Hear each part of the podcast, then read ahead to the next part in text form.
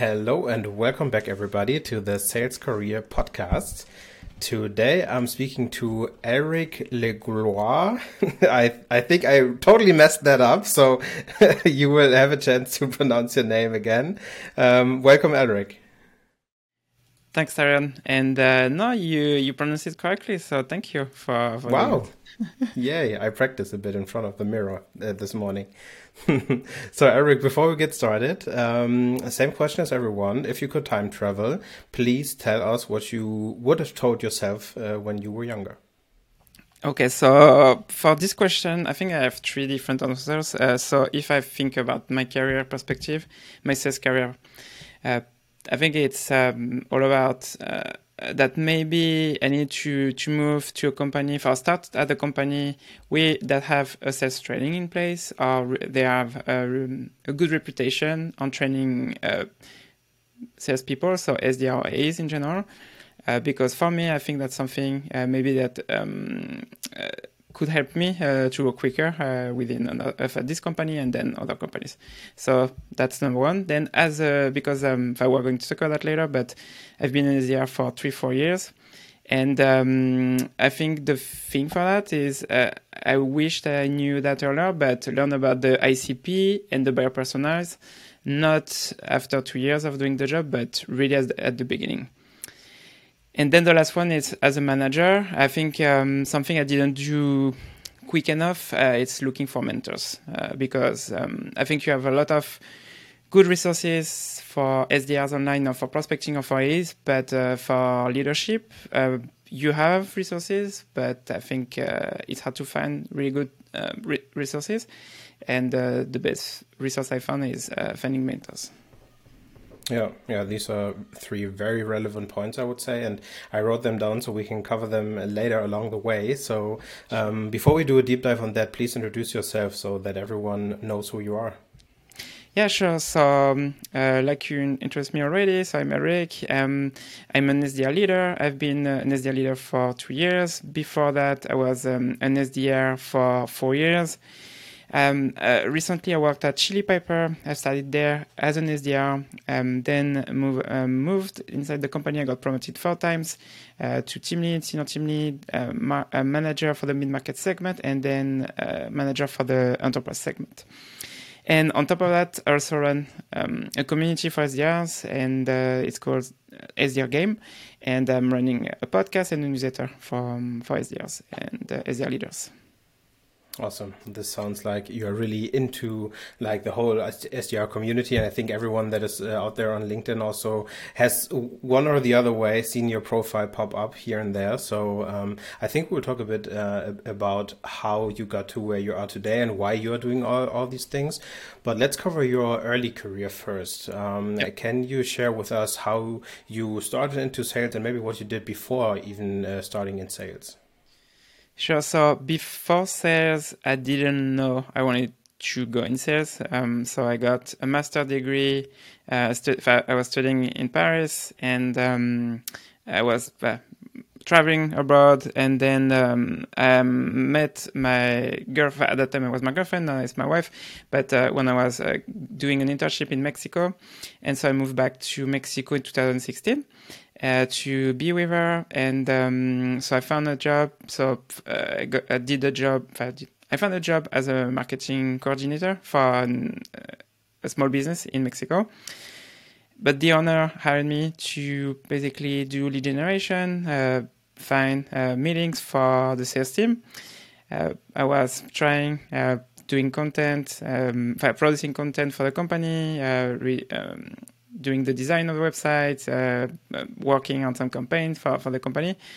But it was a small business, and uh, what I learned at school uh, from studying, uh, you had like a budget of one million euros uh, to do a campaign. And when I joined the company, I say, "Yeah, we don't have any budget to do that, so go figure out."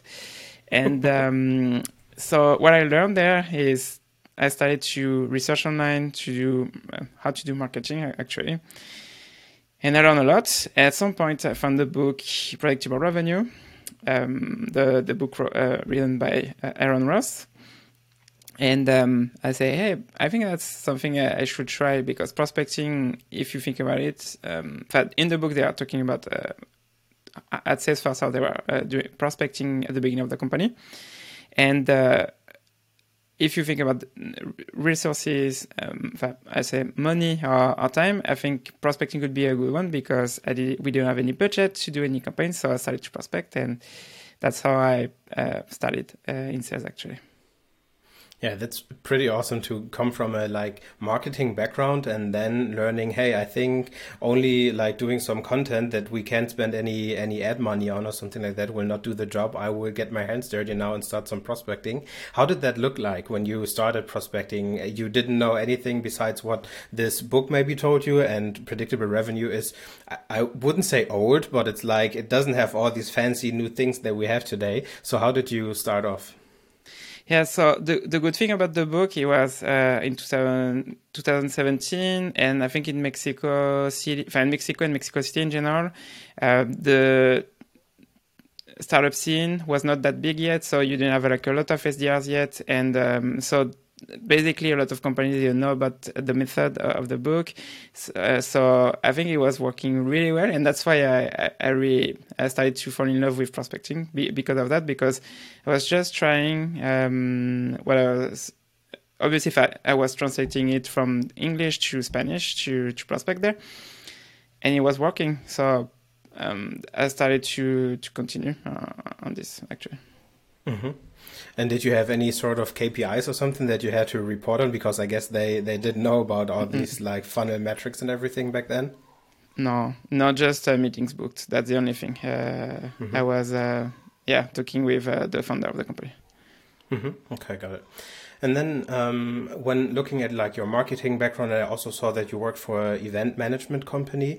Um, do you think that somehow influenced the way you started prospecting? So you didn't hit like the ground running in terms of I would get coached on cold calling now, but you had a much more like let's say thought through um, experience before you went into sales. If yeah. you if you know what I mean, do you do you think that influenced the way you approach it uh, today or back then? Uh, yes, and uh, for me, it's more about trying to understand what the um, the person was hiring me for, um, to trying to find the best way to do it. Um, and sometimes uh, you can think it's uh, they say, "Hey, we need to have a marketing person." But the reality with my experience now, I could do if I'm thinking about doing this first job again. I think I will do that differently. I w- I won't prospect. I, I will prospect, but also do marketing uh, like I'm doing with my podcast, newsletter, but in different ways because now I have more knowledge about that. But um, I knew he wanted to get meetings, and I knew that prospecting will be the fastest way for me to to help them uh, with that. So, so that's why uh, I started to do that. Um, now my marketing background also helped me uh, to understand uh, not just uh, hey uh, as an SDR or an SDR leader uh, just hey my, my goal is to build pipeline. No it's hey as a because I already have marketing background I already understand um, I don't have the experience of a demand generation director obviously but I understand um, their concern and I am more um, uh, as a leader working with them on a day to day basis right? On a daily basis yeah, yeah, makes sense. Okay, and then um, after you figured out, like, okay, it's not actually marketing, marketing that I want to do, but it's prospecting and it's sales. Um, was there like a point where you said, "Goodbye, marketing. I will never come back. Um, I'm I'm a sales guy now," or how was this transition to from that department to the other one somehow? And actually, with the podcast and newsletter, for me, I'm not saying goodbye to marketing. So that's for me the way uh, to still do marketing as a salesperson. So um, I, I, don't think I will be a marketer at some point, but um, I really enjoy uh, doing that. Mm-hmm. Yeah, and then from your like professional uh, career development, I would say, uh, what was the next big thing that you hit? Then was it right away SDR position, or what did you do after you had this marketing role? Uh, so officially, I was still a marketing person at that company, but uh, off the record, I was uh, the um, how do you say it? The I was an SDR for, for the company, but mm-hmm. well, didn't have any KPIs like we, we, we said earlier. And then uh, that's uh, when I make this. The, I made the decision to move uh, to another company to be a, an SDR officially. Mm-hmm. Okay, I see. And then when I when I look at your LinkedIn profile right now, I see that you have been with um, with a company in, in Mexico before, or like two or three companies in, in Mexico, and then um, you started working for Chili Piper, right? Um, was it also from there, or did you move locally um, when you joined that company? Uh, so I was still working at Chili Piper uh, when uh, I'm uh, sorry, I was still in Mexico when I was working at Chili Piper when I joined them. So I was working on the North um, American market for Chili Piper. And then uh, during 2021, in Ju- uh, July 2021, we moved to France. Mm-hmm. Okay, I see. But that wasn't work related, right? That was like because, because no, no. Oh yeah, no, yeah, yeah. Personal, okay. personal decision. Um, the uh, it was good because at Chili Piper you you, you can it's a remote company, so you can work uh, uh, from Europe or from from the US. So I was managing the EMEA team actually for the mid market segment. But then when I moved to the enterprise team, it was the, the global team. So here I was uh, working with the US and the company is an American company. So we always have meetings with the US team. But the um, enterprise team, uh, the enterprise team was more uh, focused, no, US based focus. So. Mm-hmm. Yeah, I got it.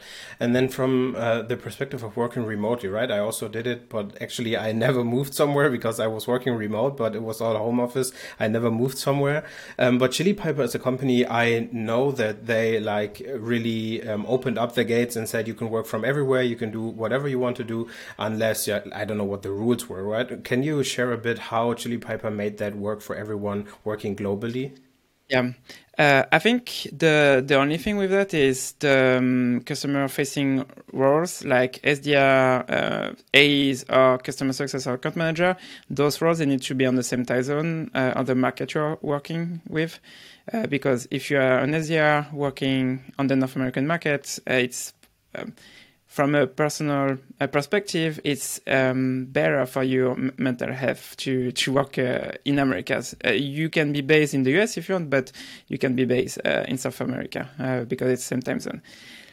But uh, for those who are in Europe working on the North American market, it will be tough. But I know at Chili Piper we have roles like we had like roles mar- like marketing or um, the engineering team they can be based wherever they want because um, they don't they don't need to be on calls uh, during the, their days. So. Mm-hmm. And I don't you you have been in a like sort of customer facing role at that time, so um, I guess you were not like somewhere around the time zones. But do you know how your um, colleagues actually structured their day when they were working? Maybe I don't know. Let's say it was like normal day hours from from their time, but it was for the I would say core team. If if they had something like that, it was night. So I I imagine something like handing in something on deadlines and reiterating on them would take longer than for a company that only works in one time zone. Um, how did you experience that? Uh, on my side, I didn't see that that much, but I know the product team, for example, um, I know some people on the team, they were um, uh, traveling uh, at the same time that they were working, but they were still, even though they were in Europe, they were working on the US time zone. Uh, so mm-hmm they were starting their day at like uh, 2 3 p.m um, paris time and then finishing their day at uh, 10 p.m uh, paris mm-hmm. time okay, that makes sense. Uh, because I always imagine um, when I would be working for, uh, actually, I am working for an American company, but if I would be working on their local time zone, then it would be like working a night shift or something. Sometimes I think that would be pretty cool because I would be working a night shift and then having the day off. But I think, as you said, like mental health uh, wise, this wouldn't be a, good decision. Um, anyhow, looking at your your career again, you said that you've been in SDR um, for several years and then moved into um, SDR or BDR leadership, right? Um, when did you make that decision that you want to pursue a leadership role and not, for example, yeah. going the AE route? Yep. So for me, um, unfortunately, that's why I was saying also on, in my career. Um, uh, if I thinking about my career again, starting again, uh, working to a company with, um, a, I would say, yeah, a, a, boot, a, a, really good culture around training and coaching, I think will make a big difference. So, but because of that, uh, I'm where I'm today. It's because of that. Obviously, uh, the decision I made. Um, I'm really happy with uh, all the decisions I made. And uh, because for example on the my career i didn't have like uh, good coaches or, or good uh, managers until uh, i would say uh, the company before chili piper um, that's why i made the decision to move to leadership because um, i think in general uh, sdr they are lacking of good training and coaching. And um, so because of that i made the decision to, to move to leadership. And so i want to when I work with um, SDRs, it's to help them uh, to get the coaching and training I didn't have, basically. And that's why I, am doing that. And that's why also I'm doing the podcast and newsletter because, um, in certain way, it's not coaching, but it's really like the way that uh, if some people don't have like um, a coach or a good a good manager, they can still use the resources um, you are sharing or I'm sharing, for example, and to help them with their career um, or their their career. Mm-hmm. And how does that look like from um, someone that is working on your team when they get coached and trained by you? What do you focus on and where do you start with them? Let's say I would join your company as a new SDR. Where would you uh, focus on first? Um, always trying to improve that. Um, so right now, I think I'm way better than when I started, obviously, as a as a as a leader. But uh, right now, the, the first conversation generally is focused on the personal side of the person. So trying to understand the motivation outside of work. So uh, are they um, engaged or they, they want to get married next year? Do they want to buy a house? Uh, do not they have um, a baby uh, next year? Try to to see uh, if they are working on a specific goal um, that uh, we can help them um, on because yes, being an SDR, uh, it's tough. Um, and uh, when we have a specific goal outside of work, I think it's easier to to motivate your team because um, you if I work remotely or so, uh, but I think. Uh, you, I, I, don't remember if I, when we were talking if you work at in an office actually uh, I don't no. think not mm-hmm. not yet okay so uh, for me I worked at both so a remote uh, companies but also uh, I work into an office I don't need to be in an office to be motivated uh, to work. Mm. And I know some people they, they want to do that. So, but remotely it's not the same. You can't do that. So I think right now there is some software who can help with that. But when you are in front of your computer, uh, you just have Slack or you have. Uh, we are talking right now uh, through video, but that's the only uh, ratio, the conversation you have during the day. So you can't just focus on uh, being at the office to be motivated to do a job. So for me, it's all about trying to understand their uh, motivation outside of work, and that's the, how I'm starting um, to mm-hmm. work with uh, my teams. Yeah, I think that's a pretty cool starting point. Not hearing them first out, like, "Hey, how's your cold call skills right now? When do you want to be AE or something?" But focusing on their personal life first, and then try to weave that in with the professional goals. I actually had a leader once that um, told me that I should work work with my team in terms of um, finding out what they want to like buy or achieve next. Best best case would be something that they would want to buy, and I know one guy on my team wanted to buy a new uh, motor motorbike, and then it was like, okay, how much would he sell his uh, old uh, motorbike for? What's the difference to the new one? And then divide that by meetings booked, and then actually telling him, hey, your your motorbike, you are working on your motorbike every day, and like every meeting pays onto your motorbike. I think that's a really cool approach, and it sounds like you have uh, done the same, right? That exa- and that's ex- exactly that. So if you think, and I think it's really good way to think about that this way because it's not, hey, you need to book another meeting. No, no, it's if you don't book this other meeting, it's going to um, you have going to have a delay to to buy what you want. So mm-hmm. it's easier to motivate them um, with with this. Yeah, I see. And then when you start working on, uh, like, let's say, professional skills, um, what would be something um, for a new joiner on your team that you would focus on then after you found out about their uh, personal goals yeah. and you somehow matched that with, with like uh, working goals? Would you start, I don't know, role playing with them? Would you start looking at ICP? What's the first uh, go to point then? Okay, so recently I started to um, and I was still doing that in my process. So right now, it's still I'm still working. It's still a work in progress, but um, I'm working on the um, how do you say that a scorecard for skills actually, mm. and um, so during the interviews, we are assessing uh, people.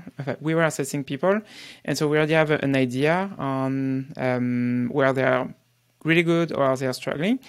Um, and for me, for example, you can if I know the person during the role plays during the interview, they they were really good. I know this person is going to be really good on the phone. So for me, and that's something we were, uh, I was mentioning first, I'm focusing on the person, but then for me, I'm not focusing on, hey, uh, I have a, pro- we have a process here, uh, and then you should uh, apply your process. No, uh, for me, it's more around uh, you, Tyrone, you are good on the phone. Okay, so let's work on the phone and around your, your strengths. Because for me, I'm thinking about, um, if I'm trying to help you be re- really good on cold emails when you're really good on the phone, I think it's um, going to be way harder to get you um, uh, a player on writing emails. Where if, for example, on, on the phone you're already a B player, to be an A player, it will be easier for, for us to get to work together to be a, an A player. But if you are a, a E player, for example, on, on, writing emails, it's going to take us months or years to to get you uh, to an A player. So um, I'm thinking about that this way, and uh, and generally uh, when we're talking to other teams, they were uh, uh wondering uh, what we are doing, but we are just focusing on the strengths on each person on the team. Okay, so that you don't have like one size fits all approach where you have like a standard cadence and everyone yep. needs to go through the same steps, but actually you tell them, hey, let's focus on what you can do, and through that channel, um, you will generate your meetings. Yeah, exactly. Because um, and why I was doing this because uh, the enterprise team was a bit different, I think, because it's uh, they are not junior SDRs on the team, so here it's more. I can be more um, flexible on, on, this. But if I was working with uh, brand new SDRs, I think the process will be different because we need to uh, teach them teach them how to prospect.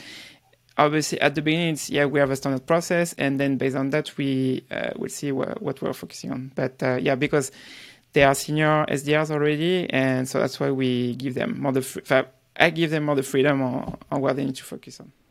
Yeah, okay, I see. And then um, when we look at your experience from working on North American accounts, then globally, you've been in Europe be um, before in Paris. Um, what do you see as like some global differences, I would say, that an SDR would have to, to figure out when they work on global enterprise accounts? Let's say they would be prospecting someone in Germany and they would be prospecting someone in North America. Would you tell them to take different different approaches? Well, um, actually, if we are thinking about just the enterprise team and a German account, uh, would uh, avoid the German accounts because on the team we did, no, and, no, no, and, and why and now why I'm saying that is because on the team we didn't have anyone speaking um, German, and mm. I hmm. know that German is a, a, tough market if you only speak German. So okay, that's yeah, the first thing. That that's why. Um, for the enterprise team, the market was really big. We only had like four people, and um, the US market was the main market. But if you think about the differences in prospecting, um, I think if you think about the US and Canada, for example, uh, obviously there is some differences between West Coast and East Coast, um, but I, I, don't see a big difference like we, with Europe. So prospecting a US company, I think it's tougher to get meetings but uh, you, when people say yes to meeting, um, they're more committed to to move forward with um, the project. And uh, in Europe, it's easier to get meetings. I think in general, I'm not saying with a specific country, but in general, it's easier. But then to move forward and get um, a close one, I think it's harder because um, for example, if we think about a specific country like France, people they love to think about things, and uh, mm-hmm. so yes, they take meetings, but then uh, generally uh, nothing is going to happen. So I think it's the main difference with um, uh, prospecting be- be- between those two regions. Yeah. It's like the same in Germany, I would say. It's like quite easy to get people involved in conversations and, and spark their interest, and they would be um, they would love to talk to you on in, in the first um, moment, but then after that they are very resist resistant to, to change, right? Like risk averse. They buy one tool, then they stick with it for five years because they're afraid to change it, even though there are way better solutions out there. So I can see where where that is coming from how do you see that when you look at the the candidates then that you interview would you sort of um, differentiate between who you want to hire for a North American market um, than uh, especially for Europe, for example, if you would have to divide them? So I didn't think about that actually at Pepper because the, um, uh, on the team we had two American working on the team um, and one English person and then a French person, and um, it was we didn't think about that actually. So. Mm. But obviously, it's if I'm hiring people with already they already have experience, it's easier to yeah get someone who already have experience on on the local market. Um, mm-hmm. That's uh, the first thing. But then the second thing, even even though, for example, um, people on the team, um, the English guy and uh, the French uh, person on my team, they they were still prospecting in the US and they were still getting meetings and they were um, good meetings. So, but here it's because already had, they already had the experience. So um, I don't know. That's a good question. So yeah, it's maybe something to take with you then for for yeah. the next time you encounter it. Um, okay, then um, almost coming to an end already. I have uh, two questions left for you. First of all, yeah. could you, um, because I, I, think it's pretty rare that someone um, has like four promotions within the SDR space in one company, even though it's like a, a fast growing company and, and stuff needs to get done. But um, can you summarize a bit how you progressed from day one, starting off at Chili Piper, to then being the global SDR leader? Yeah, so something we didn't mention. Uh, I was an SDR manager before joining Chili Piper, so I, for for some people it's like a step back.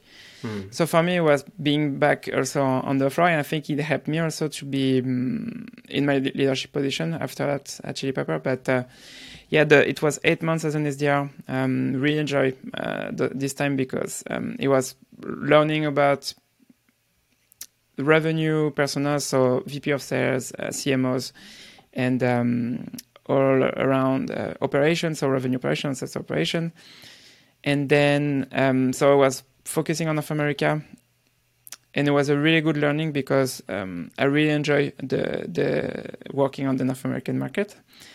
And then uh, I started to grow the EMEA team uh, as a team lead, and then moved to to manage, uh, management, in fact, to management, to manager, full time manager.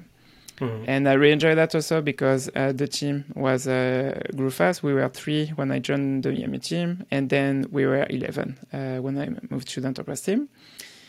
And uh, the mid marketing was really uh, uh, the biggest segment at Chili Piper. And then when I joined the enterprise team, it was really a big change because the, um, that was my I was the first time I was the first manager to to join the enterprise team because we had enterprises just before that, but that was the first time we had leadership to manage the team. And it was really interesting because it was taking over a team with um, no processes uh, and no, uh, yeah, yeah, no processes or track record of performance, and that's um, that was really a, a big challenge for me. Uh, this one uh, because it was uh, I was out of my comfort zone, but I think it was a really good one. Yeah, and speaking of uh, going out of your comfort zone, you just said that you came from like a SDR manager role to being on the front line again. Um, did that somehow change the way you approached your your role? Then did you have like more understanding for your manager then, or did what what changed when you came from like SDR to manager to then SDR mm. again? Uh, what I mentioned earlier, also, you know, learning about the ICP and buyer personas. So I already knew that. So when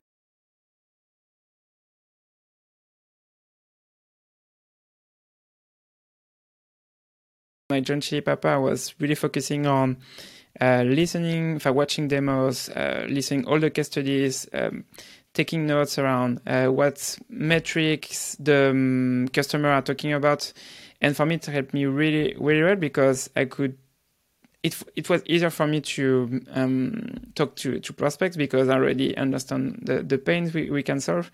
And uh, I think it's if you think about being good uh, as an SDR, I think it's uh, what makes the difference with uh, with SDRs, and uh, I think it helped me uh, grow, to be because actually we didn't talk about performance, but I was number one in uh, crea- pipeline creation for for the North American market. So Um, and I think because I knew really well the um, the, the, the person of the trainings we are doing, and then when I ma- was managing the team also, that's internally uh, for me it's always um, mm, yeah, uh, a topic for a very important point as well.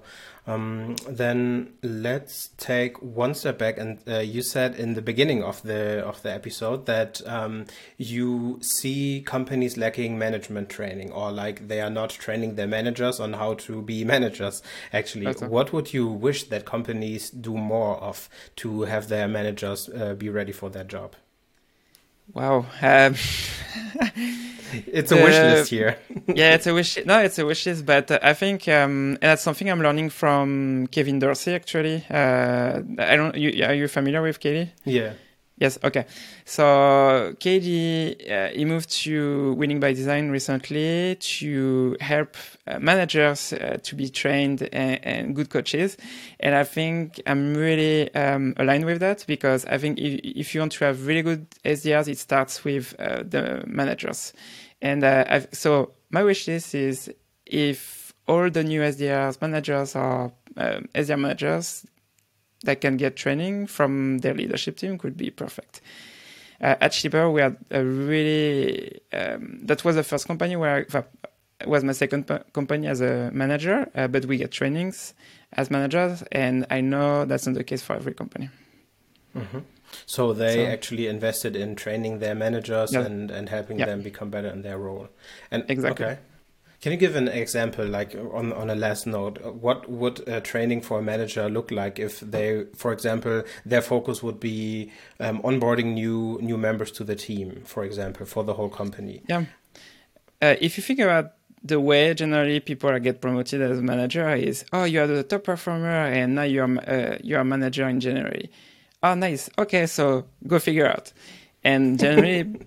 they what they will do is it will start to try to replicate what they are doing with the team. That that's fine. That could work uh, in the short term, but the thing with that is that no one is here to train you on, uh, yeah, like you mentioned, how to run about someone, how to run a proper uh, one-on-one, uh, how to uh, coach someone, and uh, those trainings they, they they were here for, for that for us. It was more focused on the management perspective, not onboarding or hiring, for example, but it was more um, hey, you should have at least a, a bi-weekly one-on-one with your team. Hey, in those one-on-ones, you should you should structure your one-on-ones this way. And I think it was more giving us like an ideal uh, process you can run with your team. Um, because yeah, uh, when i'd been promoted as a manager, I didn't get uh, those type of um, resources at TalkPush before Chili Piper, but then also at Chili Piper.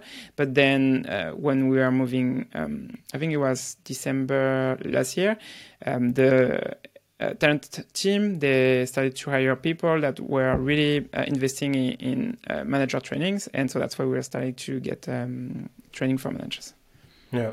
I think that is something, as you mentioned, that is something that every company should do because um, knowing it from from my own experience, you, you get promoted to lead a team, um, and then it's like, okay, how do I actually do this? Yeah. yeah. you have no clue, and it's like one and, of the worst and, feelings because you are also responsible for them, right? For their performance, for their personal goals. It's yeah. And you know what? You have training for managers, but you don't have trainings for directors, and you don't have trainings for VPs also. So it's the more you are um, promoted, uh, I would say, uh, in leadership, and the less resources you will get. So. Mm, okay, yeah, interesting perspective. Actually, then comes the day where you should be earning that much money that you need a one-on-one coach or something outside of your company, I would guess. But yeah, that's a whole another topic then. Cool, Elric. We are at the end of this podcast. Um, for everyone listening, um, if you heard Elric, Elric speak and you think he could be a great addition to your team, actually he's on the job hunt right now, and we will record another episode um, of Why Should We Hire You right after this. So take that link, forward that to anyone that is hiring SDR leaders, and then we can get Elric a job really quick. Um, Elric, anything else you want to place here? Yeah, thank you uh, so much for um, for inviting me today. And uh, yeah, if you are an SDR or an SDR leader, um, feel free to um, connect with me on LinkedIn or listen to my podcast, SDR Game, or subscribe to my newsletter, SDR Game. Awesome. I will put some links in the show notes so everyone can find you. And then uh, we will hear us on the next episode. Bye, Elric. Thanks, Tyrone.